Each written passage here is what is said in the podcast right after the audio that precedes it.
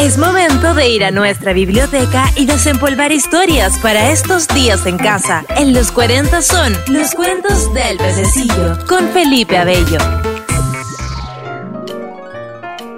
Hoy en los cuentos del pececillo, Juan sin miedo, de los hermanos Grimm. Hace muchos años atrás existió alguna vez en una pequeña aldea un hombre ya mayor con sus dos hijos. El mayor era un muchacho constante y muy trabajador, que colmaba de alegría continuamente a su padre.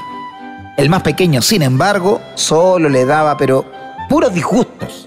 Hijo mío, le dijo en una ocasión el padre a su hijo menor, tengo poco que dejarte cuando me vaya, y no has hecho por encontrar una buena posición con la cual puedas vivir cuando me vaya decentemente.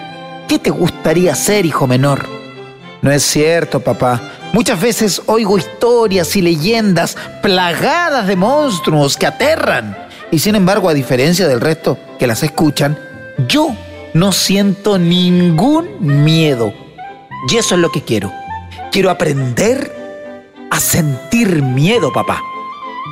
Disgustado el padre creyendo que su hijo pequeño no se tomaba la vida en serio, le dijo muy enojado, ¿crees que eso será suficiente para tu porvenir?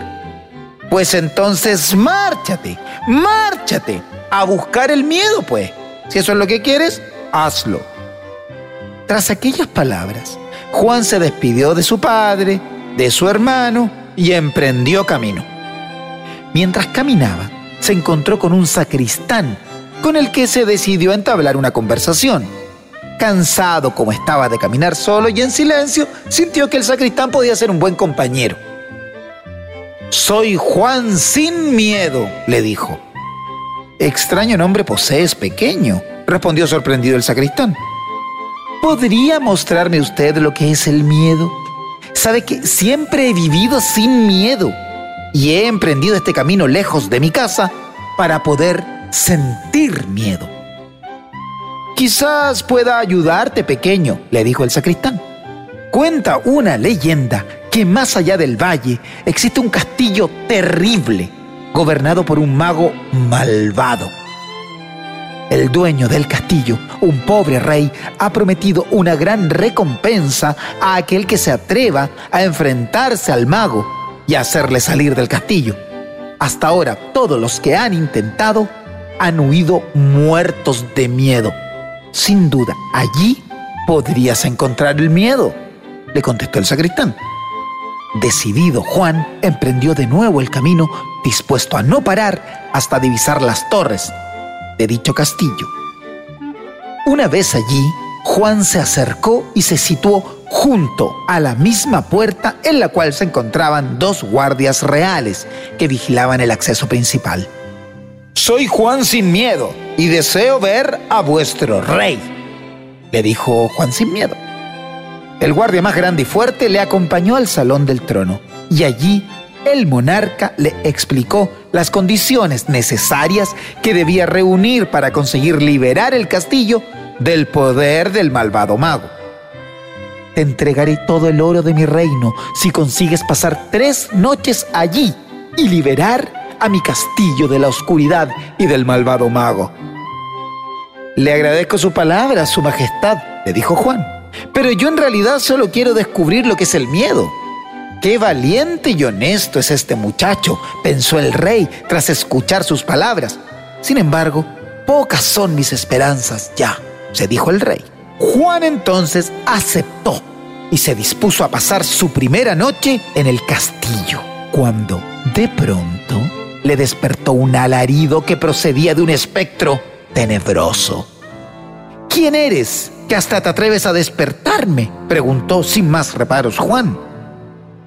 Y por más alaridos que realizó el fantasma, solo consiguió burlas de parte de Juan, quien realmente no le tenía miedo a nada y quería dormir nomás. A la mañana siguiente, el rey visitó a Juan, advirtiéndole que todavía le quedaban un par de noches en el castillo para conseguir su objetivo y promesa cumplida de liberar el castillo advertido y ya dispuesto a dormir en la segunda noche, de nuevo Juan sin miedo escuchó unos alaridos que le alertaron.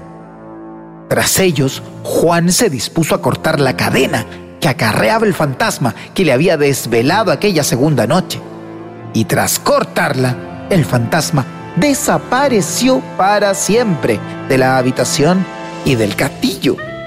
El monarca consideraba que toda aquella valentía no era suficiente para enfrentarse al maleficio, y de este modo Juan sin miedo llegó a la tercera noche, y una vez dormido, escuchó los ruidos de una momia espeluznante que le acechaba. ¿Por qué interrumpe mi sueño? preguntó Juan. Al no recibir respuesta, Juan sin miedo tiró de la venda de la momia y para sorpresa de Juan, detrás de las vendas se encontraba el malvado y misterioso mago. Parece que mi magia no responde frente a ti. Déjame escapar y liberaré al castillo de mi encantamiento, le dijo el mago. El rey y la comarca entera explotaron de alegría cuando el mago se fue. Todos se reunieron a las puertas del castillo para celebrar la valentía de Juan, de Juan sin miedo, y honrarle por su hazaña. Así, el rey le ofreció residir en su castillo, y Juan permaneció allí mucho tiempo, convencido de que nunca conocería el miedo. Por eso su nombre, Juan sin miedo. Pasaron años, varios años, hasta que una de las hijas del rey dejó, trasteando, caer una pecera colmada de pequeños peces sobre la cama de Juan sin miedo. ¡Qué horror! ¡Qué miedo! exclamó exaltado Juan, tratando de sacarse el agua y todos los peces de, de la cara. Y así fue, pues, que con unos sencillos pececitos de colores, Juan descubrió lo que era el miedo. ¿Quién lo iba a decir? La joven princesa, sorprendida por el hecho, decidió guardar el secreto, como hueso santo. Tanto para la princesa como para Juan era muy importante que aquel hombre, que una vez llegó como forastero, a liberar a su pueblo, siguiera siendo conocido como Juan sin miedo. Pero nosotros ya sabemos, para callado, que Juan sí tenía miedo. Nadie está ajeno al miedo, ni siquiera Juan sin miedo. Juan sin miedo de los hermanos Grimm. Este fue otro de los cuentos del pececillo en los 40. Felipe Abello nos trajo otra historia para nuestros días en casa.